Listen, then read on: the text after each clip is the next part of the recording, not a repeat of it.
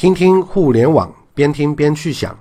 欢迎大家一起和乐讯君来学习互联网。今天我们跟大家分享互联网运营的二十年发展与其中的演变。那从这中间，我们可以看一看为什么现在会流行到网红这样一个模块。那这个内容呢，其实是来自于呃三节课的年终的非常重要的几篇特稿，我觉得非常棒。它本身的文字呢非常长，可能读一读啊都得花个半个小时。所以今天这个语音分享，我们前半部分会在喜马拉雅上面尽可能吧，我看看如果时间太长了，呃，那么后面我们会中间停顿一下。如果大家呃感觉有用、有兴趣的话，也可以去听。我们喜马拉呃不是喜马拉雅，是我们千聊直播间乐讯飞鹰旅的这个直播间上面的完整的版本。那么直播间怎么去呢？你可以怎么讲？去我们的网站啊，找我们的这个直播间 l e t t t 点 c n，或者直接关注我们的公众账号乐讯云课程。呃，乐讯云课程在。公众账号的下面会有直播间的直接的这个入口。好，不多说了，一会儿又变广告协议啊。我们先来学习我们的这个运营的这二十多年的这个发展。其实运营呢是一个非常有趣的东西。为什么这么说呢？我们说运营是个筐啊，什么东西都可以往里装。运营确实呢，其实现在看起来。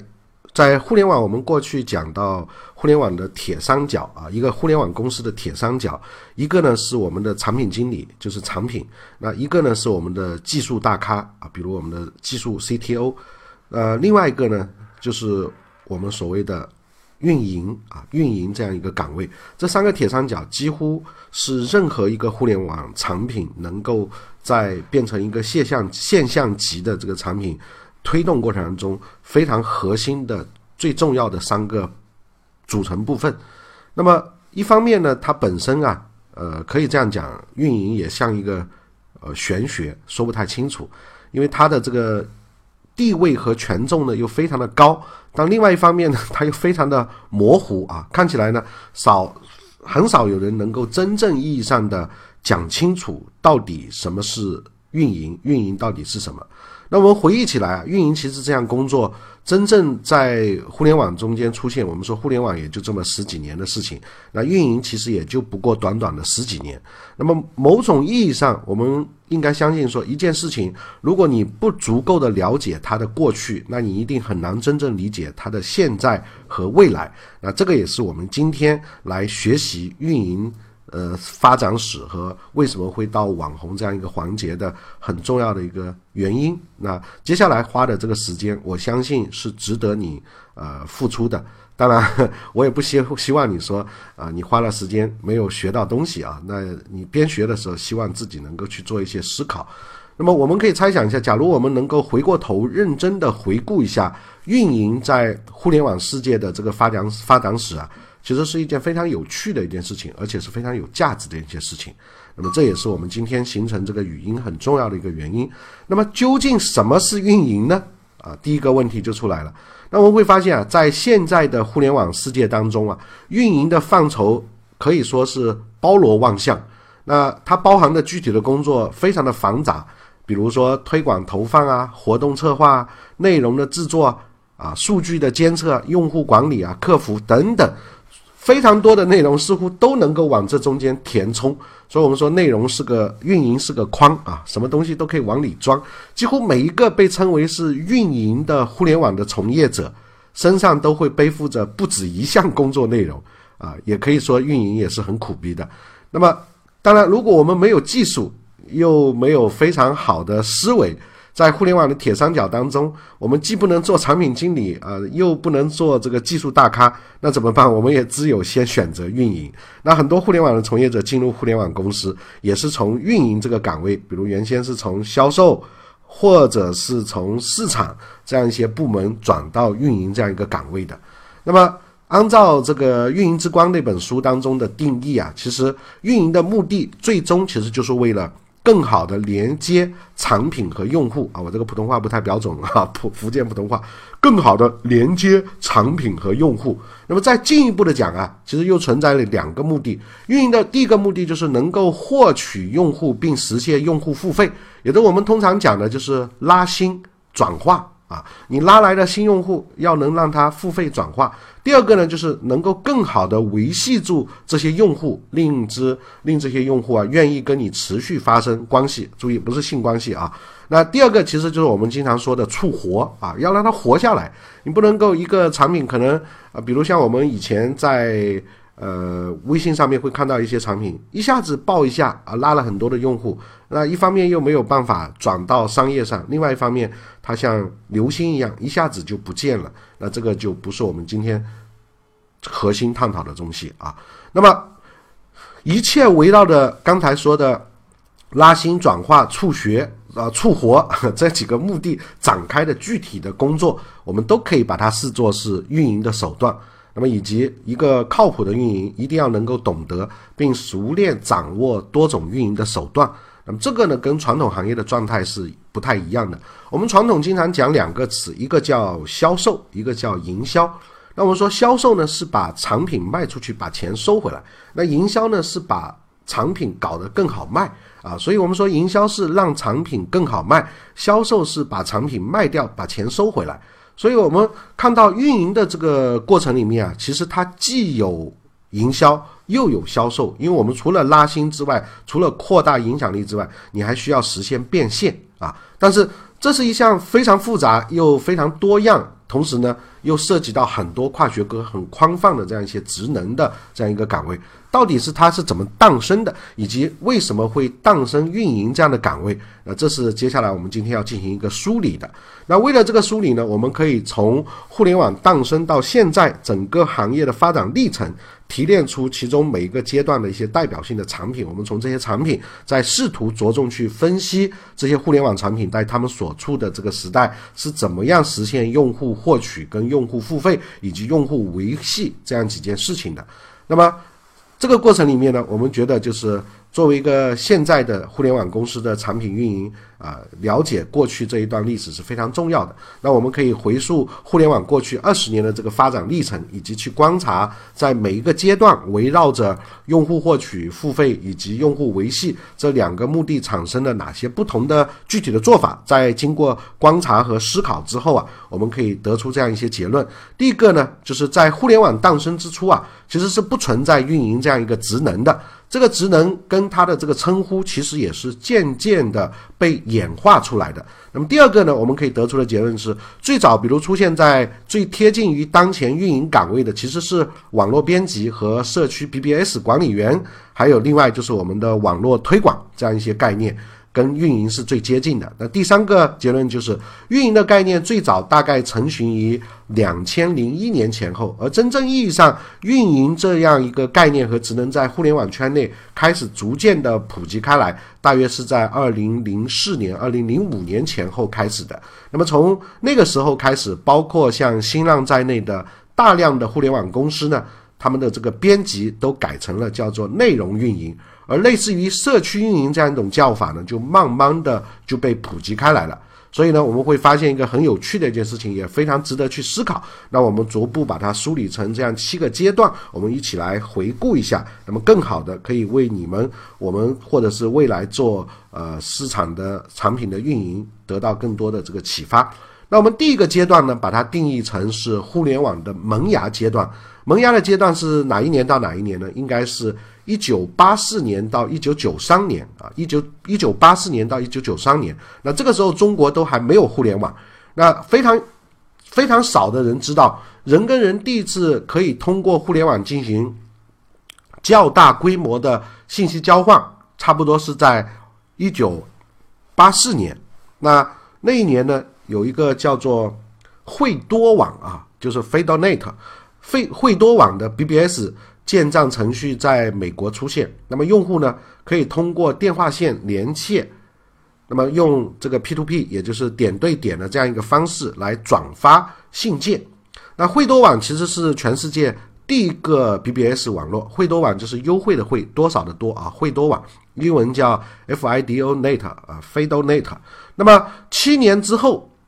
也就是。呃，中国的这个惠多网的长城站就开通了。那这个时候上面呢，惠多网的几乎都是一些从海外播长途回国的一些中国留学生，以及部分后来都是国内非常前沿的这个技术爱好者。那在当时的这个惠多网的长城站上面呢，就已经有马化腾啊、裘伯君。啊，就是经商的那个裘伯君，还有就是网易的丁磊这些人的这个身影了啊。所以我们看到 Pony 当年啊，其实还是非常年轻的啊。这个是九八年的这个 Pony 的照片，我们可以看到非常的呃这个这个学生味儿啊，还还还还知识分子的这个感觉啊。那一九九三年开始，随着随着 PC 的这个用户越来越多。那以及非常多的相关技术的这个发展，那么在大洋彼岸的美国，互联网开始像野草一样啊，没有任何的预兆，疯狂的生长起来。那并先后就诞生了 Netscape，也就是网景啊，浏览器的这个网景，还有后来的这个杨致远他们的雅虎。那雅虎呢，当年在这个嗯硅谷拿到的这个风险投资，其实也是一个非常传奇的一件事情。那么。雅虎当年在学校里面，杨致远他们创办雅虎的时候，就是在学校里面做的一个导航而已啊。那后来发现说，学校的服务器带宽都不够用了，因为当时实在没什么资源，所以当年那种导航啊，其实就像我们的购物杂志的目录啊，这个起到互联网的这样寻找网站的这样一个作用。那么后来雅虎拿到了一百万美金的最初的天使投资，就帮出了他们的这个学校啊，去到了这个呃硅谷啊。那么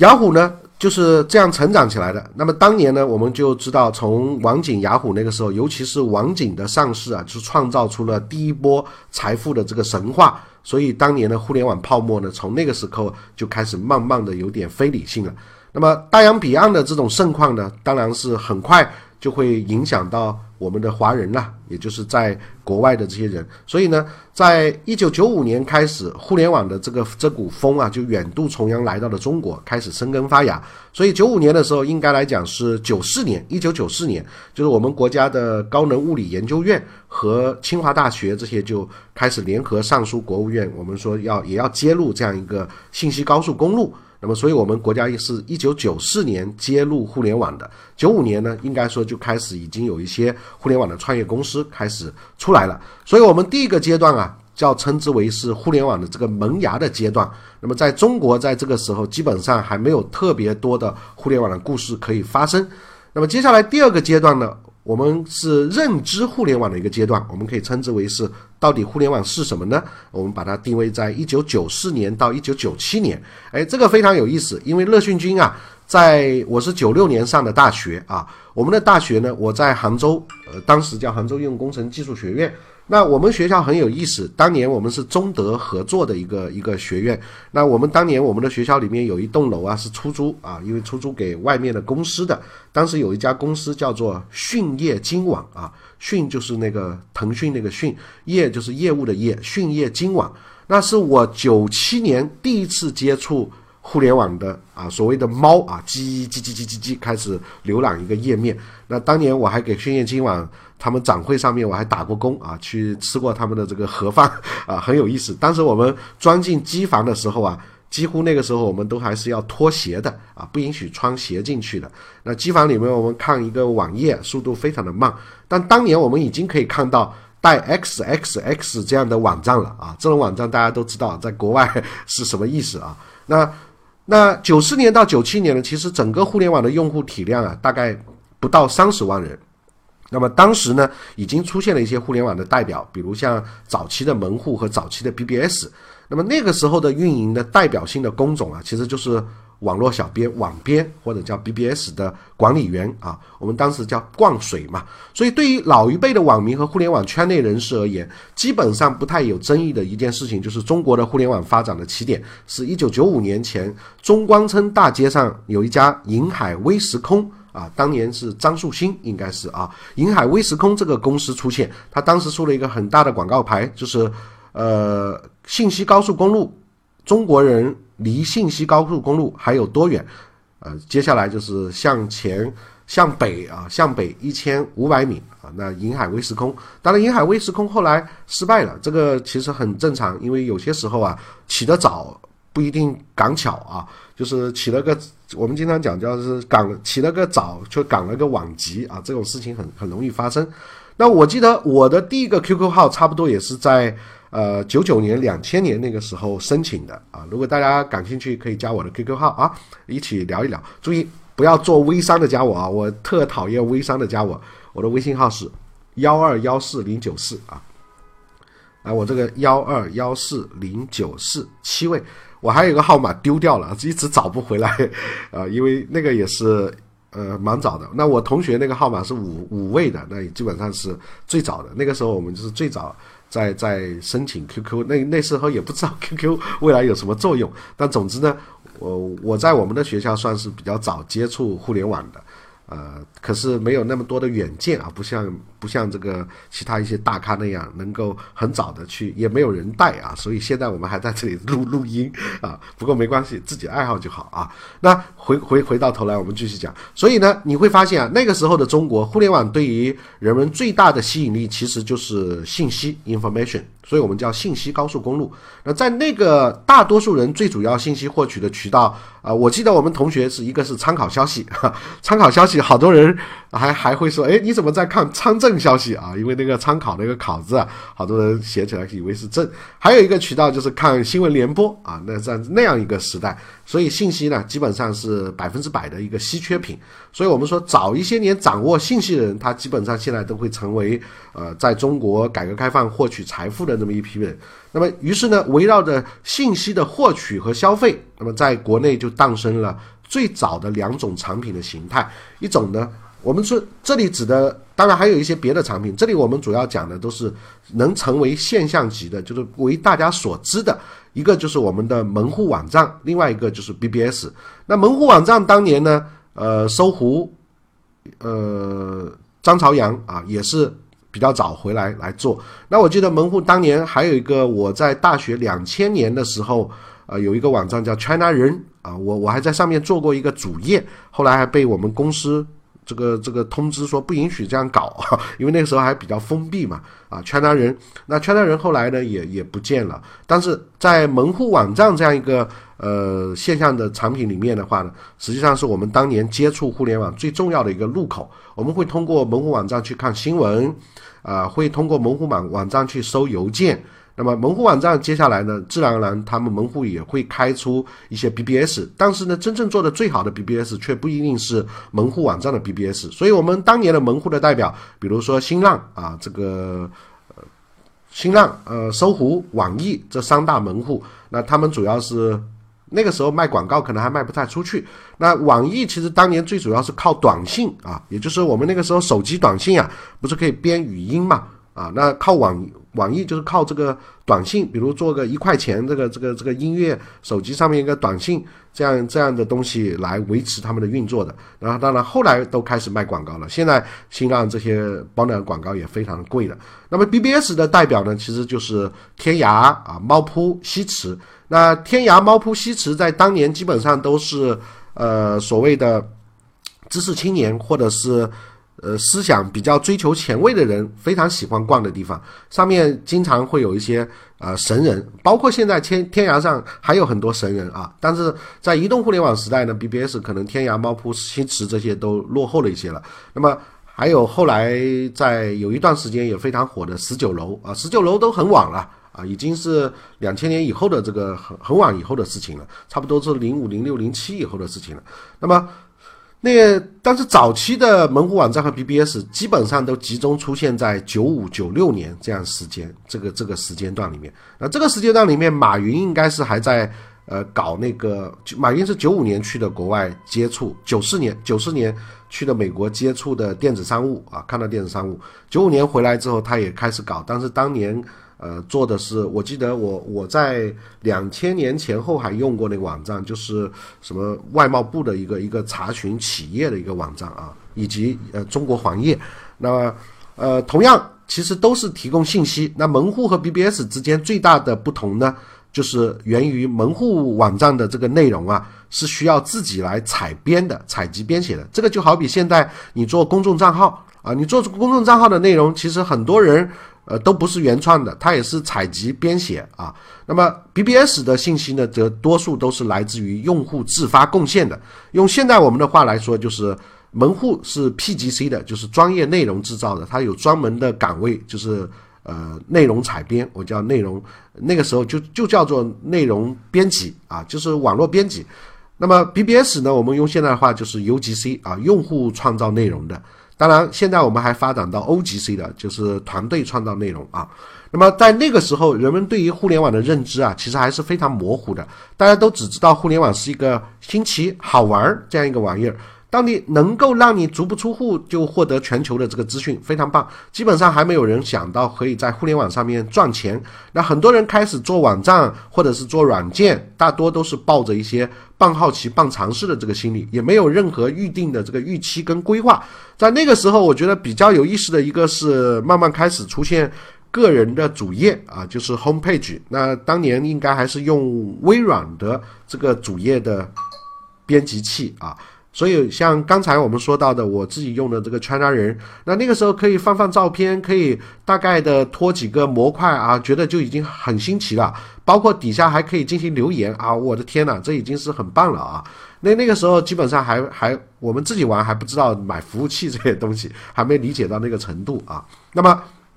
同时，在九八年之前，国内能够上网的人本身就非常的少。按照中国互联网信息中心提供的数据，在九七年，全国的拨号入网的用户不过才区区只有二十五万人而已。所以呢，在那个阶段，网上在线服务也相对的这个单一啊，基本上除了门户 BBS 之外，就是有一些少量的软件下载的这个网站。那个时候，绝大多数的网站跟产品啊，其实是不太。需要这个考虑用户获取这样一件事情的，因为实在是物以稀为贵啊，本身可以找到的网站的和在线的产品就很少，加上呢上网的人数也不多，是一个小圈子。基本上你只要能够把一个东西做出来，而且它不是太差，大家自然就能够找到它，并且呢各种门户论坛都愿意无条件的免费推荐和介绍你的这个产品。那毕竟在那个时候啊。不介绍一些新的网站和热点事件什么的啊，可能也没什么东西好介绍的。所以在这个阶段里面，大家看到有一个软件，当年有一个软件叫三七二幺啊，就是周鸿祎搞的啊，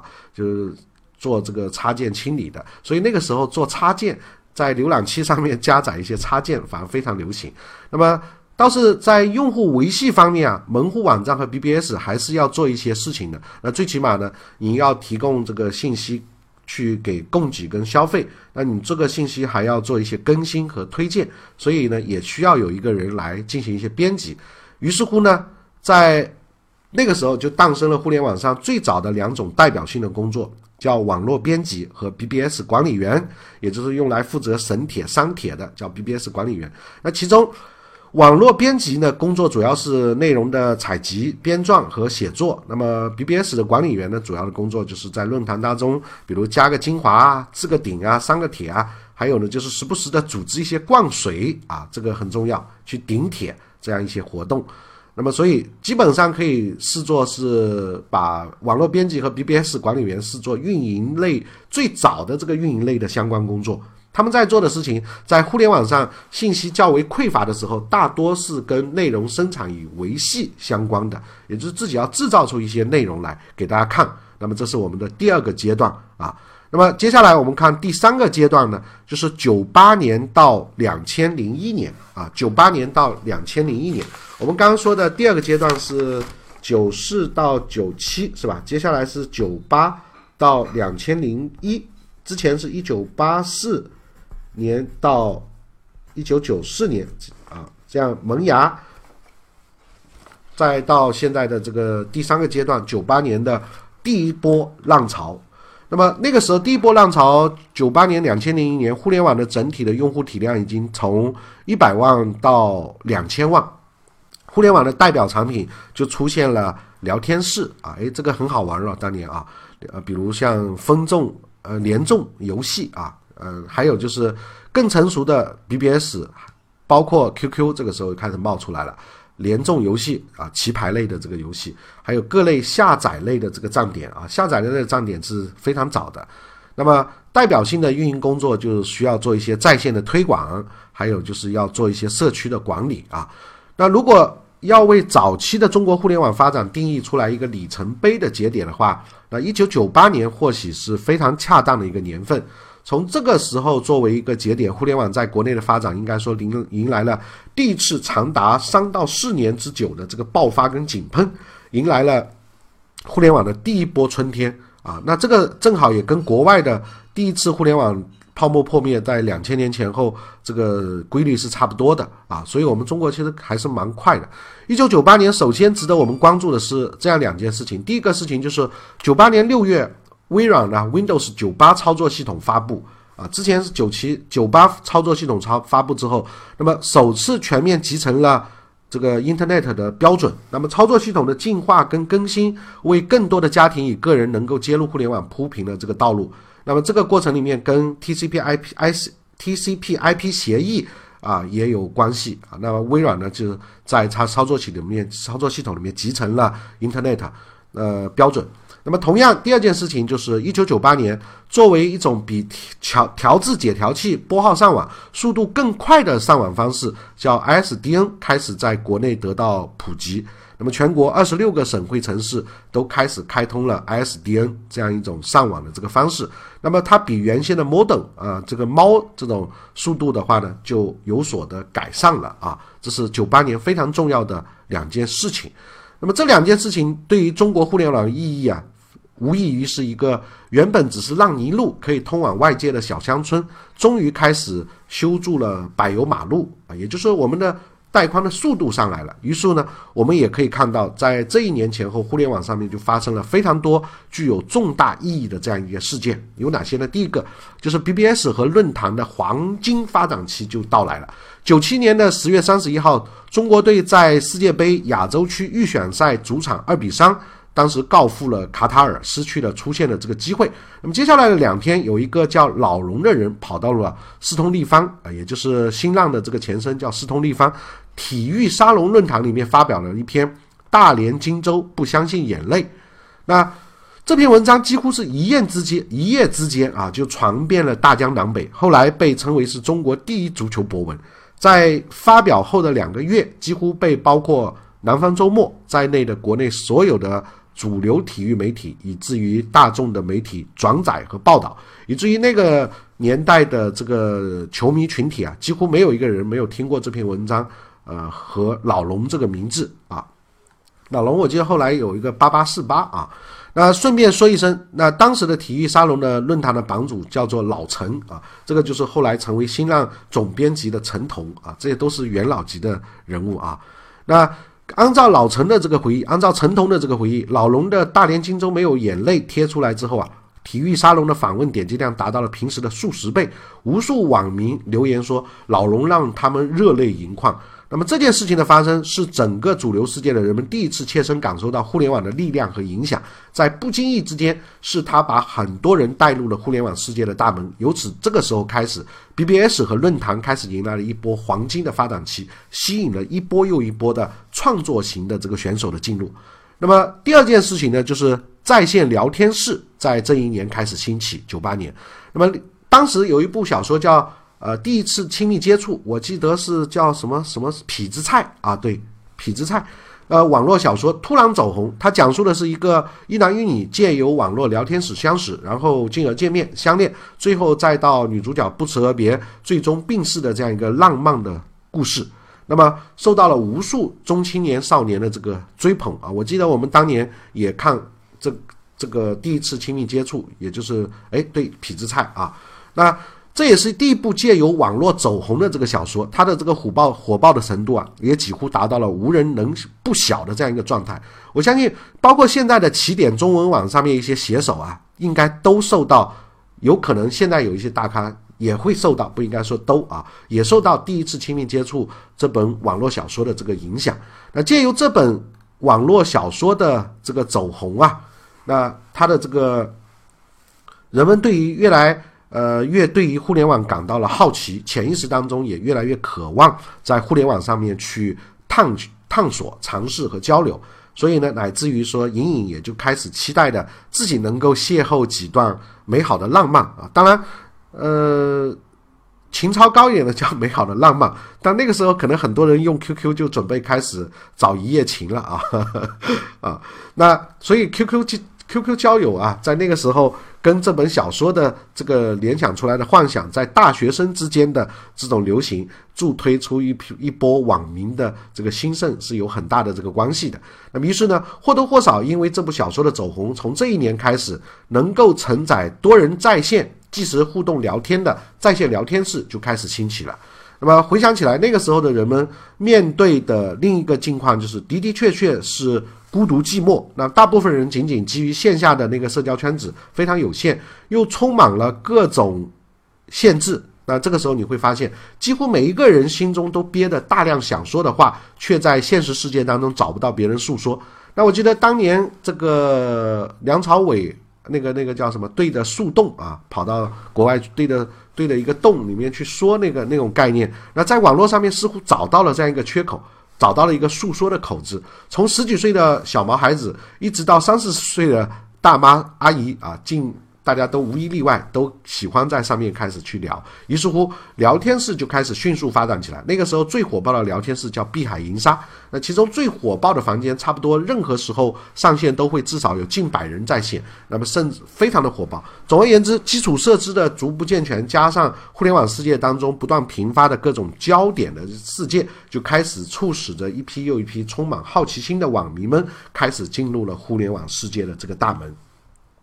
那么九八年还有第三件非常重要的事情，就是 QQ 和联众的诞生。当然，如果正像上面我们提到的，无数网民们开始使用互联网的这个最初啊，最大的需求就是希望找到某种方式来排解自己的空虚、孤独和寂寞。于是乎呢，除了更加成熟的各种论坛、门户、BBS 和聊天室之外，另外两款非常具有划时代意义的产品就出现了。那这个时候我们会发现，互联网从信息开始到了社交啊，因为人们有这样的一个沟通的需求。那么这两款产品，一个叫 OICQ，一个就叫做联众。那 OICQ 大家都知道，后来是更名叫 QQ 啊，企鹅，它是九九年二月份上线的。那我大概是在九九年底、两千年初的时候申请的。那那个时候我已经开始到七位数了啊，主打即时在线聊天。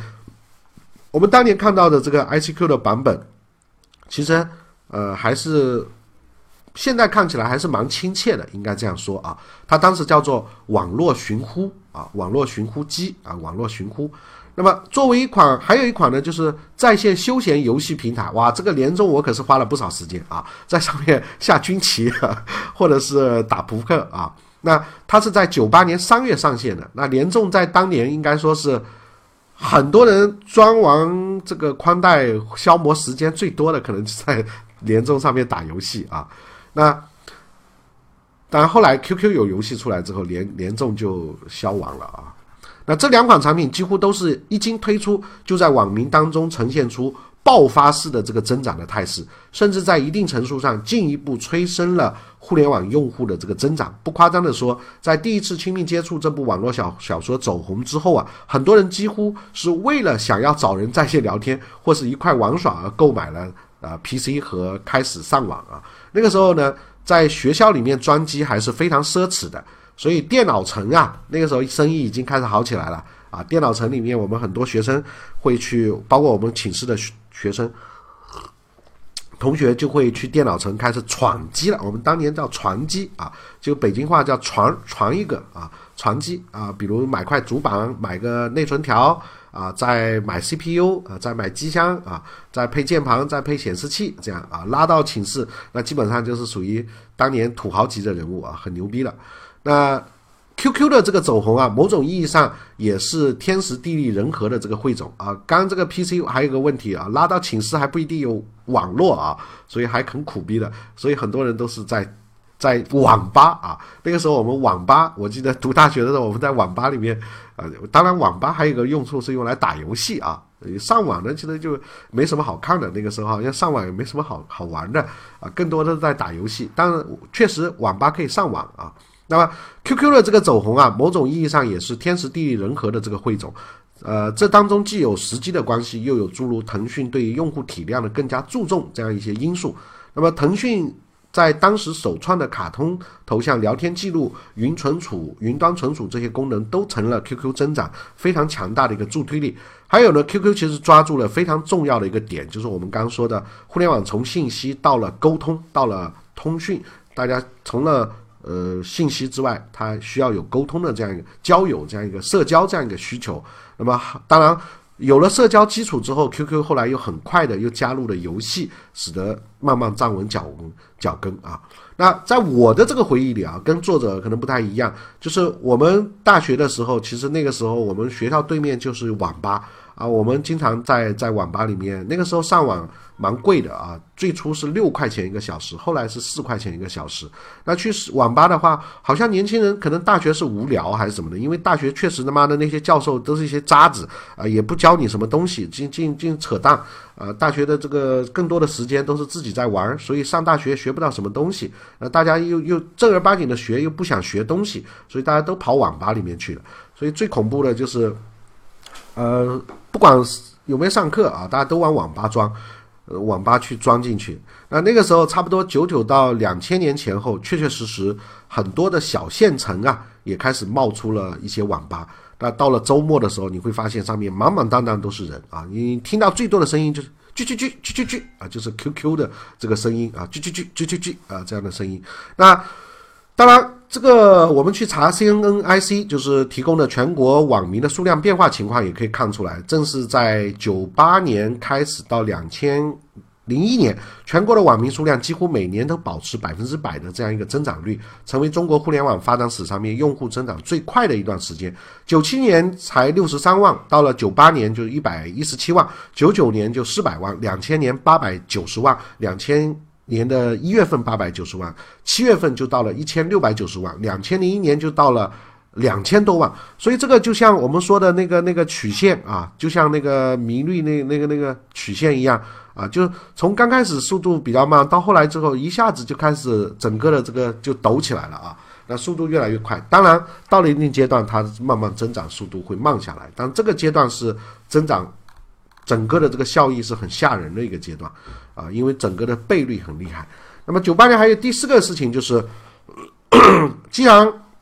从信息到沟沟通到娱乐到游戏，那慢慢有人就想了，上面互联网有没有商机呢？啊？互联网的商机也在这个时候就出现了。于是乎，随着网民数量的增加，我们说大家都开始上网了，互联网上的呃传统媒体的报道对于互联网也增加起来了，互联网上的商机也就开始涌现出来了。那么九八年呢，有一个很重要的事件就是世界杯。那九八年记得世界杯，我记得当年我应该是在上海啊，我在我阿姨那看，当年是。呃，巴西对法国，我记得是啊，大家当时都想的是一定是巴西赢啊，但是后来好像是法国赢还是什么的哦，也不对，巴西对法国，呃，还是巴西赢。我记得那那个罗大罗罗纳尔多啊，就是胖，好，我我有点想不起来，反正是被进三个球啊，那应该是巴西输了啊，我我想不起来，大家可以去查。九八年世界杯，那新浪网呢就用二十四小时。滚动播出新闻的这样一个形式，吸引了大量的这个网友，并这个用这个方式获得了十八万的这个广告收益。那么这个似乎是我们可以查到的比较早的一个流量变现的这样一个案例，也就是有商家愿意在这种流量上面去投入了。那么这一个时期的联众也推出了个人会员加身份特权这样一些增值服务。当然，后来这些个人会员加身份特权都被这个腾讯给复制走了啊。那于是，当我们开始意识到原来互联网也能挣到钱啊，并且开始有人理解到网站的点击量和访问量是决定一个网站价值的关键之后，于是乎流量开始作为一个标准的术语登上了舞台。慢慢的，大家就开始知道做互联网就必须要把流量做大。总体来说，对一些主流的现象级产品，比如像 QQ、联众、聊天室这些而言，在这个时期内的用户获取相对仍然是不太需要。太操心的，他们只需要把基础的东西做好，呃，就当然服务器这个成本还是蛮高的，因为流量高了嘛，这就自然会有大量的用户源源不断的涌入。按照现在的说法，就是这仍然是中国互联网发展的一个红利期。所谓红利，就是你站在这个趋势的顶上，那自然而然别人就会撞到你这个兜里面来，这个叫红利期。如果趋势已经过了，那就进入到红海了，就没有红利了啊。那按照官网公布的这个数据，联众上线三年之后，到两千零一年注册用户已经达到两千万，而 QQ 到了两千零一年注册的用户也突破了五千万，同时在线的人 QQ 已经达到了一百万。那么对于大量的中小个人站长站点的这个站长和个人开发者来说，他们的这个用户获取相比大型的网站和主流的产品，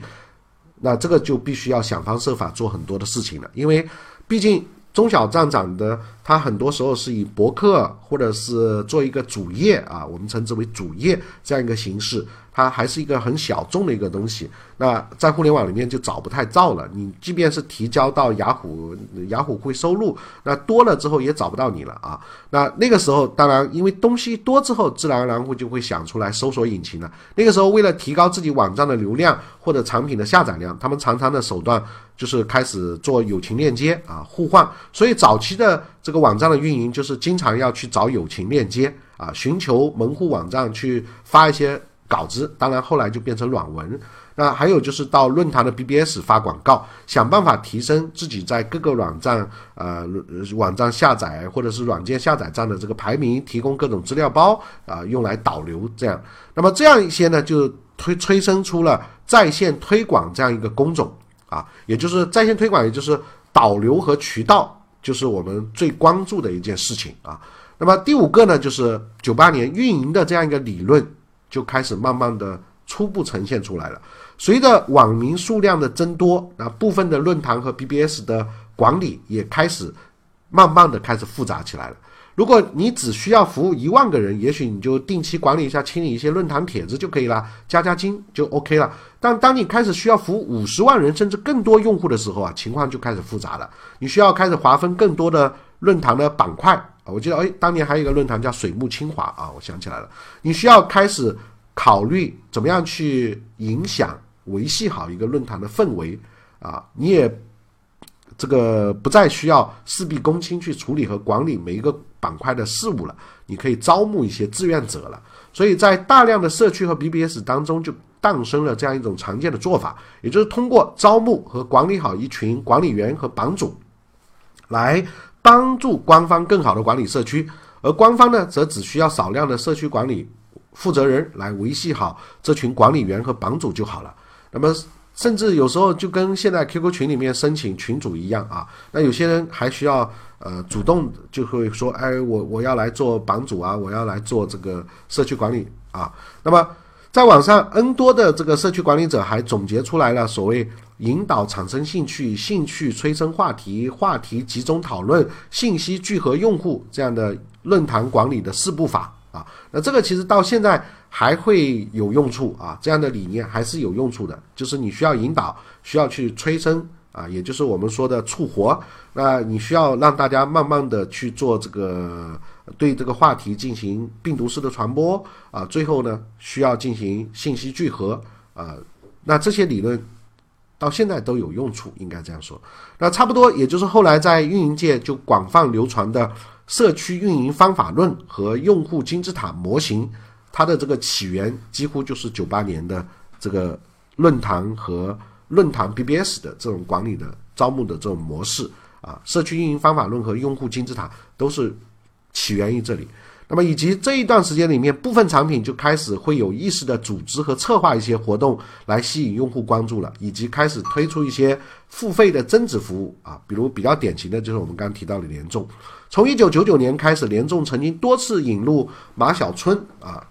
等职业的这个棋牌选手，这跟用户在线的进行对弈，并且呢，由于这样的对弈呢，在当时很容易引发媒体报道和网民的这个关注。那么，联众在两千年曾经举办的中行在线围棋赛啊，更是超过有个十百千万一万两千个玩家同时在线参与，成为了当时的吉尼斯世界纪录。那么，包括两千年开始，联众也推出了自己的付费增值服务，就是联众会员，用户可以按月支付费用，支付之后呢，可以获得包括个人在线形象美化呀、踢人啊等等在内的特权。所以当年坐下来打麻将的时候，有人踢人呢，那就显得是比较爽的啊。那用今天的眼光看啊，这其实就是联联众自己的这个 QQ 秀和 QQ 会员，但它比 QQ 会员其实要早一年多啊。那么。诸如此类的这样一些做法，也差不多形成了后来的活动运营和用户转付费非常常见的运营逻辑的雏形。我们说，活动运营和用户转付费里面都有一个很重要一个点，就是前端要有非常多免费的流量。免费的流量里面，我们说羊毛出在猴身上，让熊买单，其实就是这样一套逻辑啊。那后期的人我就给你特权，那特权你就需要付费。那包括后来小米运作的得屌丝得天下，在做运营的时候，其实很多幕后操盘的人都是最初理解了这一套玩法的啊。那么这是我们说的第三个阶段，九八年到两千零一年是一个非常重要的阶段。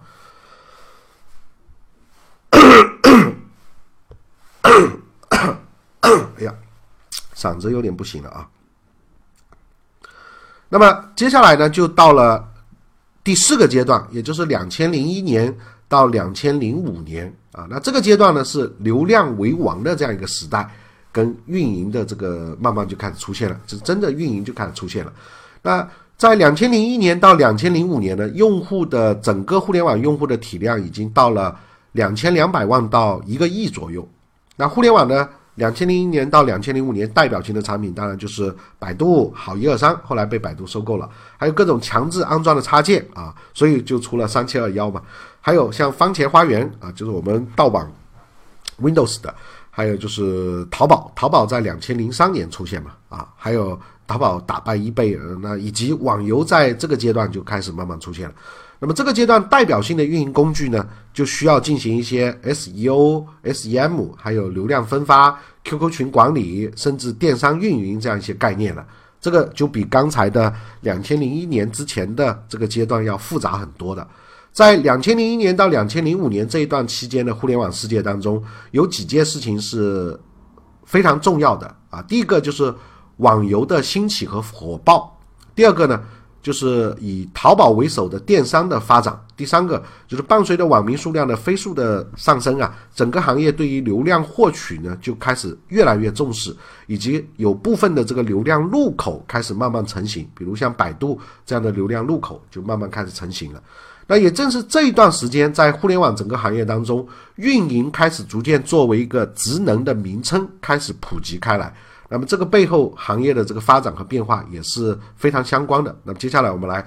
具体了解一下，为什么在这个阶段我们会产生运营这样一种职能。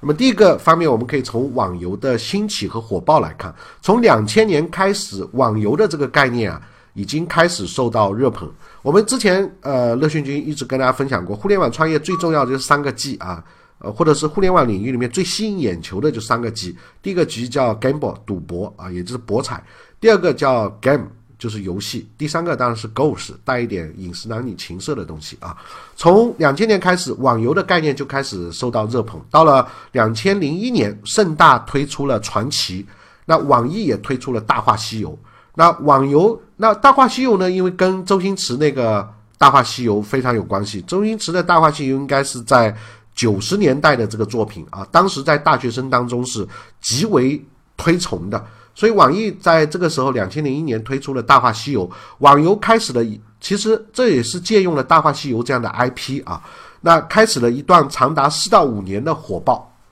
其中又与盛大的这个传奇最为成功，所以甚至陈天桥靠传奇当年成为我们的首富啊。那这款从韩国应该是韩国暴雪吧引进的这个网游，迅速成为很长时间以来最火爆也是最赚钱的网游。一直到后来，哦，暴雪是魔兽世界啊，啊，我刚又说错了是吧？呃，魔兽世界的这个出现才超越当年传奇的，甚至不对，传奇应该是暴雪啊，魔兽我倒是，因为我不太玩网游啊。那而网游的这个业务模式啊。较之前的这个其他的互联网的服务就有所不一样了。相比于其他互联网的服务做流量的方式，网游有着更加清晰的盈利模式，它就是卖游戏点卡和卖游戏装备。所以你会看到这样的到处的页面都可以变成网游的这个引入的流量的一个点啊。所以这个由于网游的出现，使得很多的中小型站长有了变现的机会，因为它可以加广告啊。啊，加这些联盟广告，那而且呢，游戏的这种流量从任何的地方流入进来之后，它的模式非常清晰，就是卖游戏点卡，让你玩儿啊，刚开始让你免费玩，再接下来就开始练级卖装备，这是围绕着这样一个非常清晰的盈利出口，在网游公司的业务开展过程中，除了在线推广之外，首次出现了一种此前鲜为人知的啊，在互联网行业当中见过的这种操作方式。第一个呢，就是围绕着游戏点卡的售卖售卖啊。发展了大量的线下渠道和代理商，尤其是在校园，更是有大量专职的售卖点卡的校园代理的出现。第二个呢，就是围绕着增加用户在线购买游戏装备或者增值服务的这种导向啊，开始的有了一些不太能够见得光的运作手段啊，比如说，呃，某些网游公司为了提高用户的付费频次和付费率的做法，呃，类似是这样的，比如注册大量的所谓的美女号。通过美女号勾引部分的这个土豪，然后让土豪呢为美女们付费购买装备啊，这样形成了，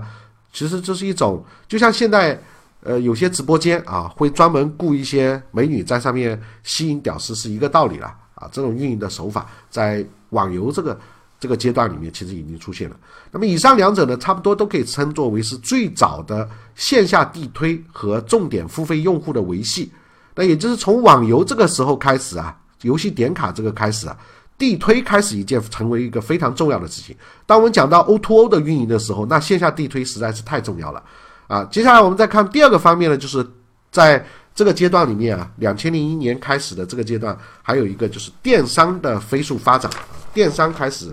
飞速发展起来。那么电商呢？当然，现在大家都知道了，已经造就了中国的首富了啊！马云在当年他的湖畔花园那个那个别墅里面，跟十八个呃这个最早的创办人啊做演讲的时候，从北京回来，在那里去做演讲的时候，当年大家可能有些人也听不懂这到底是干嘛。那九九年就阿里巴巴就成立了，通过 B to B 切入到电商的领域，不到半年的公司已经能够提供来自于全球一百七十八个国家和地区的商业信息。那么到九九年底呢，当当网成立了，开辟了网络图书销售平台。两千年，雷军参与创办的卓越网上线开始运营，卓越后来卖给亚马逊啊。两千零三年五月，阿里旗下的淘宝上线，并在当年年底推出了第三方支付工具支付宝，这是一个里程碑的意义的东西。那淘宝是跟易贝竞争，那支付宝是对照的易贝的这个 PayPal 啊。那当年既完成了三千四百万美金的这个成交额，并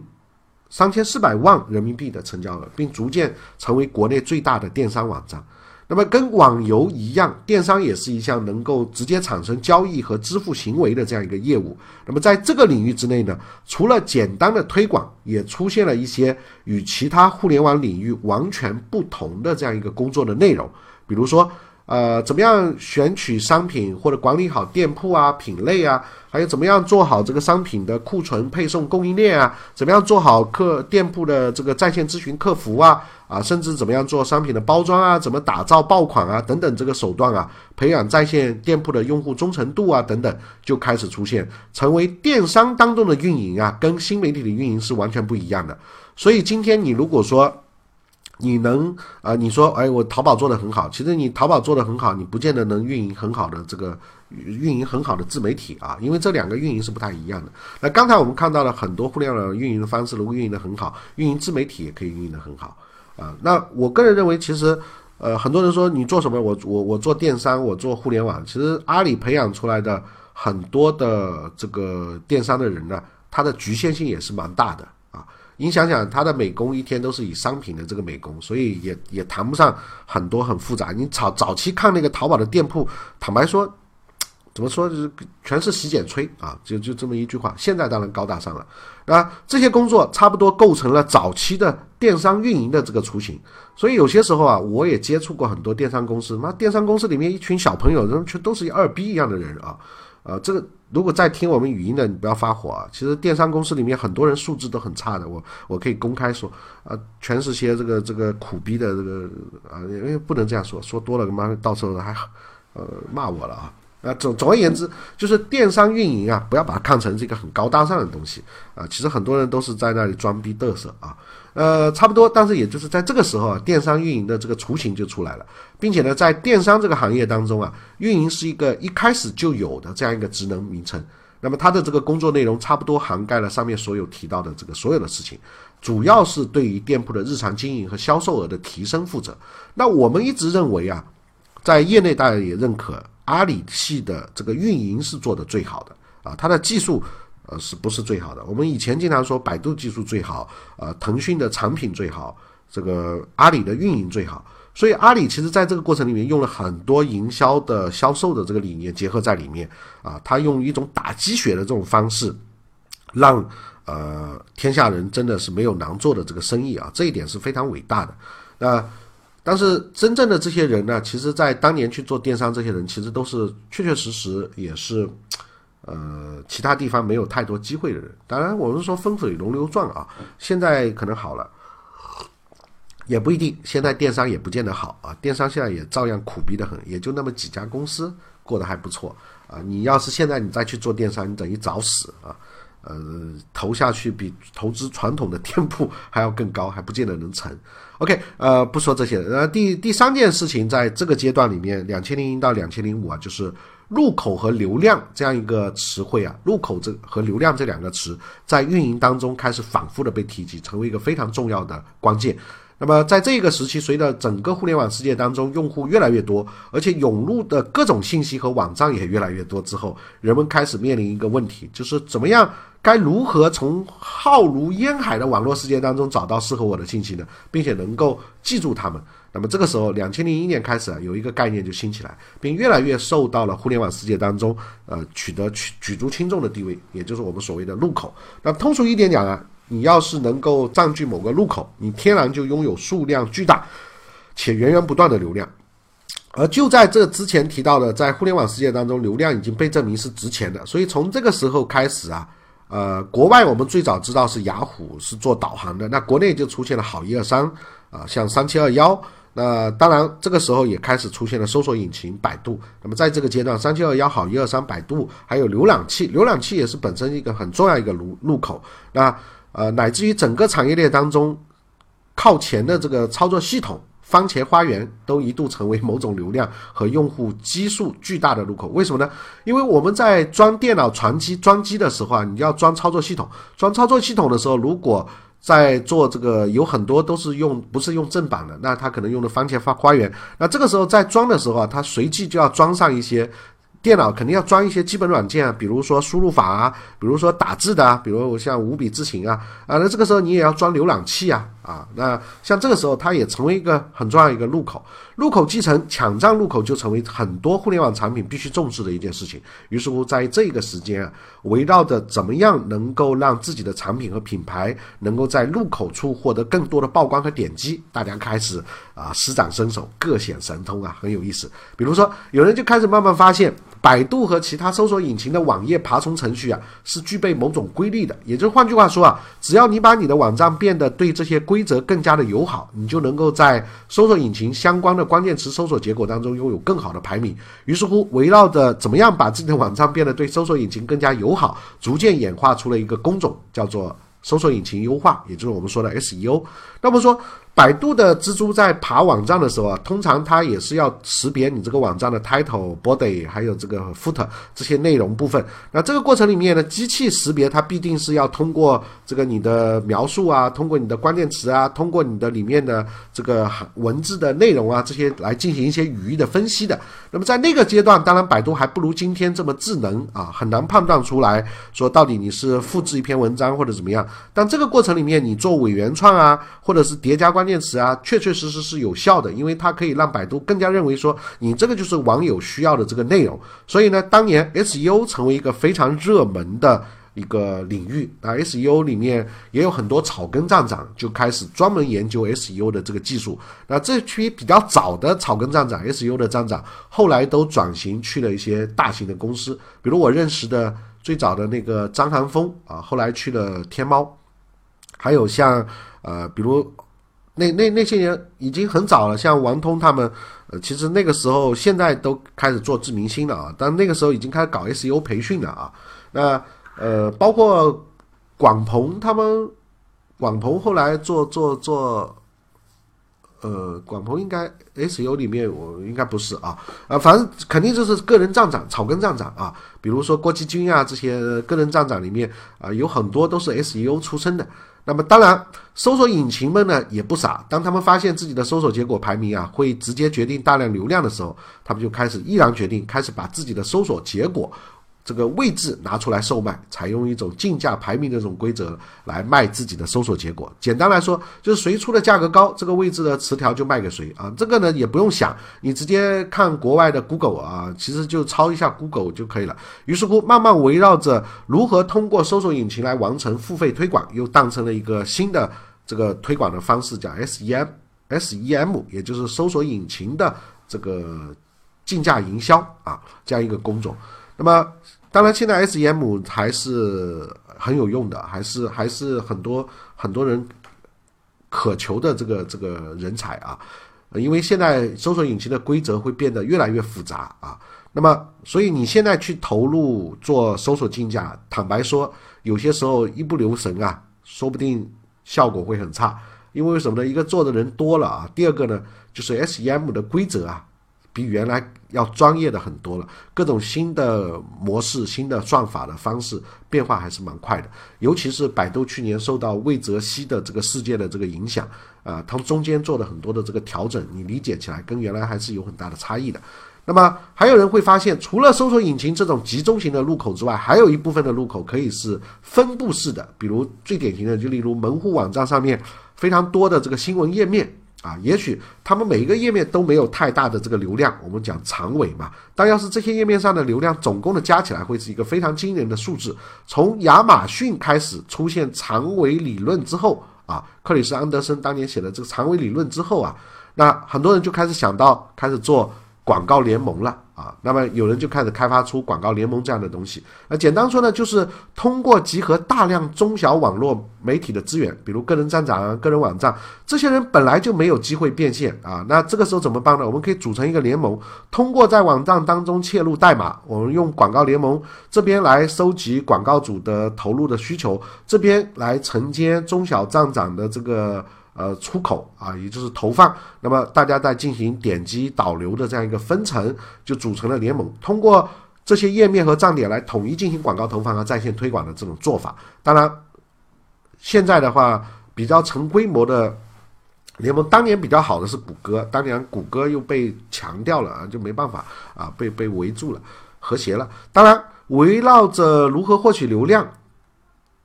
此前呢，仍然常见的论坛推广啊，网站之间的这个流量互换啊，门户网站的发稿啊，新闻稿啊，乃至于渐渐开始出现的 QQ 群推广啊，这些等等啊，仍然是非常常用的这个手段。那互联网有一个很有意思的地方，就是在运营推广的时候，其实它很多方法是可以叠加的，并不是说好像等我们现在出现广告联盟之后，我的这个之前的这些方式就无效了啊，也只不过是它的。投入产出比会发生发生变化，但总体而言，十八般武艺我们称之为十面埋伏都还是有效的，只不过是投入产出的问题。于是乎，围绕着怎么样更有效的获取流量，并降低流量获取成本，这个时候就有一种叫流量运营的这样一个工种就开始慢慢出现了。那么以及呢，随着部分的互联网产品，尤其是社区类的这个产品用户体量直线上升啊，到达数百万级的这个时候，如何更好的管理这么庞大规模的用户群？变成一个需要进一步思考的这样一个问题。于是乎呢，开始有一部分社区就开始尝试结合数据，通过一些产品化的机制，对于我们的用户进行引导和约束。最典型的，比如说，呃，社区里面的，比如书生啊、学者啊，什么这种等级啊，还有给他一些勋章啊，啊，以及给他一些积分啊，这样一种手段就开始在社区里面出现了。那么以至于围绕着论坛，那么这个这个机制在现在的。百度知道啊，百度百科、百度系里面还是大量的运用啊，等级、勋章、积分，那以至于围绕着论坛的搭建和管理，还出现了类似 Discuss。这样的标准化的 BBS 建站的管理工具啊。那 Discuss 是直接可以用来建论坛的。现在移动互联网时代呢，Discuss 已经没落了啊。后来去做了一段时间腾讯的那个微社区，但现在我不知道了。那当年我们说。呃，个人站长的这些工具，一个是 Discuss，还有就是当然我们很熟悉的博客的 WordPress，还有就是像呃滴滴，M 呃这个知梦啊，还有帝国 CMOS 啊，PHP 呃用 PHP Lamp 这个去建网站的，所以在中小站长里面比较熟的，当年都是用 Linux 加 PHP 加这个 MySQL 这样的来来建自己的网站，建好之后呢，再去通过刚刚提到的。啊，联盟啊，联盟去投一些广告啊，加入联盟投一些广告分成这样一个方式。那么这个阶段里面呢，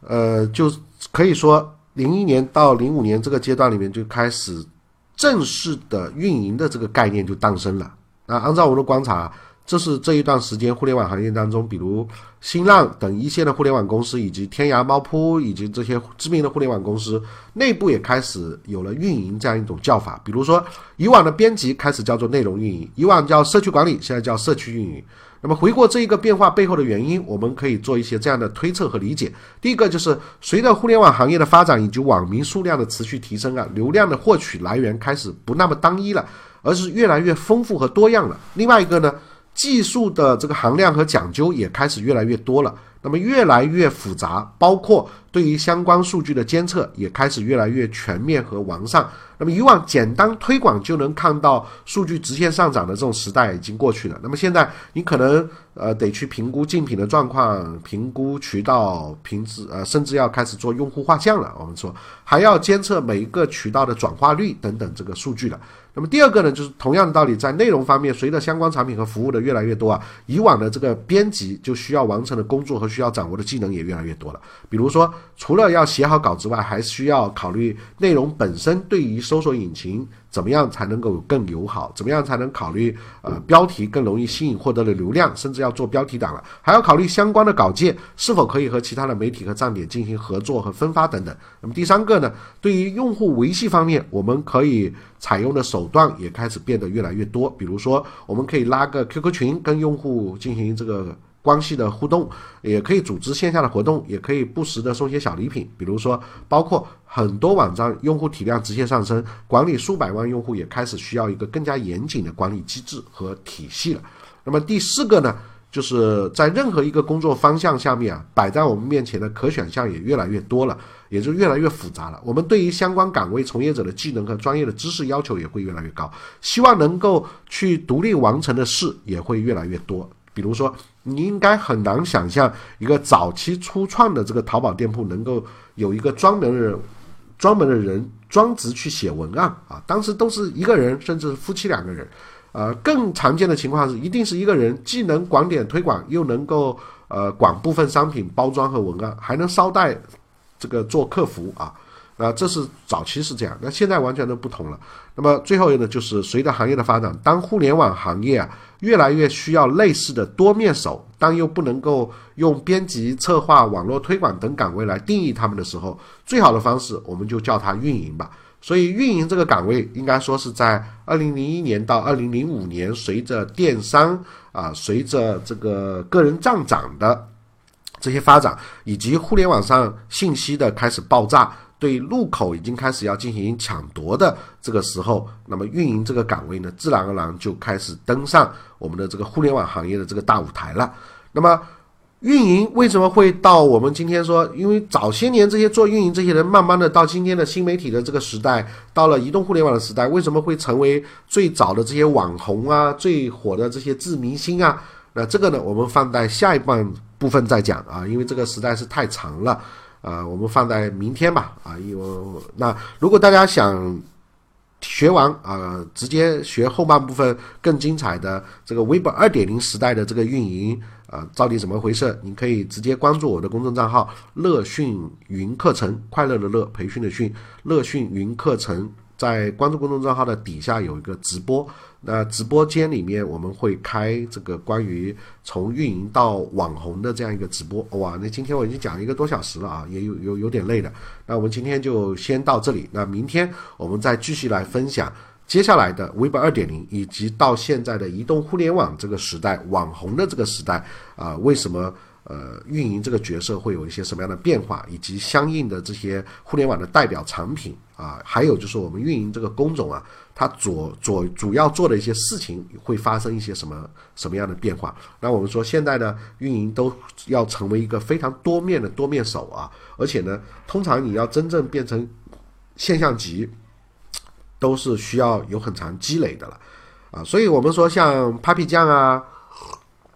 或者是逻辑思维啊，或者现在一些火的一些自媒体啊，啊，以及一些自明星啊，它都不是现在出来的，其实都是最早这样一路路成长起来的。包括我们说小米手机的红火，也不是说李万强就是在那个时刻就开始。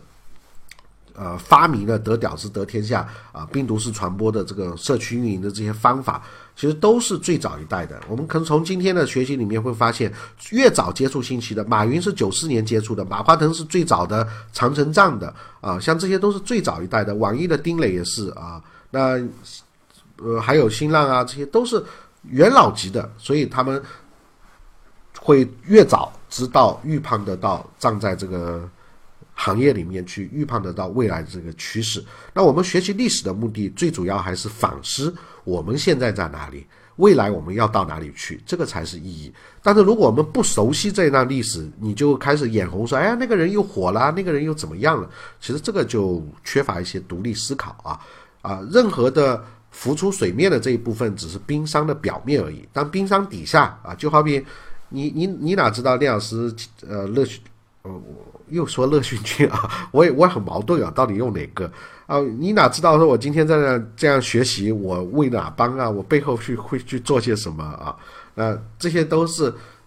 表象而已。我们更主要是要去看到事物背后的一些本质。好，那我们今天的这个分享啊，就先到这个地方。我们先跟大家分享运营成长的四个阶段，后面还有三个阶段，我们放在下部。第一个阶段是九。一九八四年到一九九四年，哎，你反思一下，你那个时候接触互联网了吗？第二个阶段是一九九四年到一九九七年，啊，这个时候开始中国开始慢慢出现互联网的时候，你接触互联网了吗？接下来第三个阶段是一九九八年到两千零一年，也就是国外最火的第一次互联网浪潮破灭的时候，这个阶段。你接触互联网了吗？那我应该是差不多在这个阶段啊。那最后一个第四个阶段是两千零一年到两千零五年啊，这个阶段在真正的互联网的快速成长的运营这个岗位开始出现的时候，你开始开淘宝店了吗？啊，你开始做一些这个个人站长了吗？那我我差不多在这个阶段在传统行业啊 啊，又又又去做苦逼销售去了啊。那慢慢回来，我们还好，我还是赶上了个人站长的一个尾巴啊。那我我是最早开始做这个人站长的，慢慢的开始学一些代码，学一些东西啊，呃，蛮有意思的。反正我觉得互联网时代最有意思的地方就是，你知道知道这一段历史之后，你慢慢会知道为什么去中心化啊，以及我们的这个个人 IP 或者是呃每一个人的自明星这个时代为什么会到来，会很容易理解，因为工具。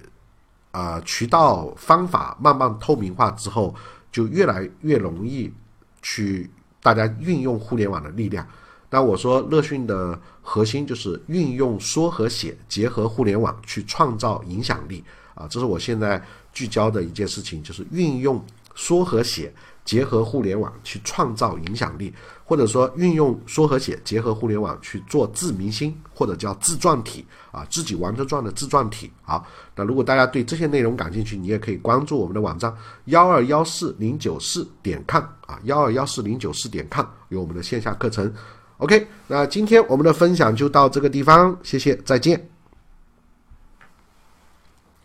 明天继续。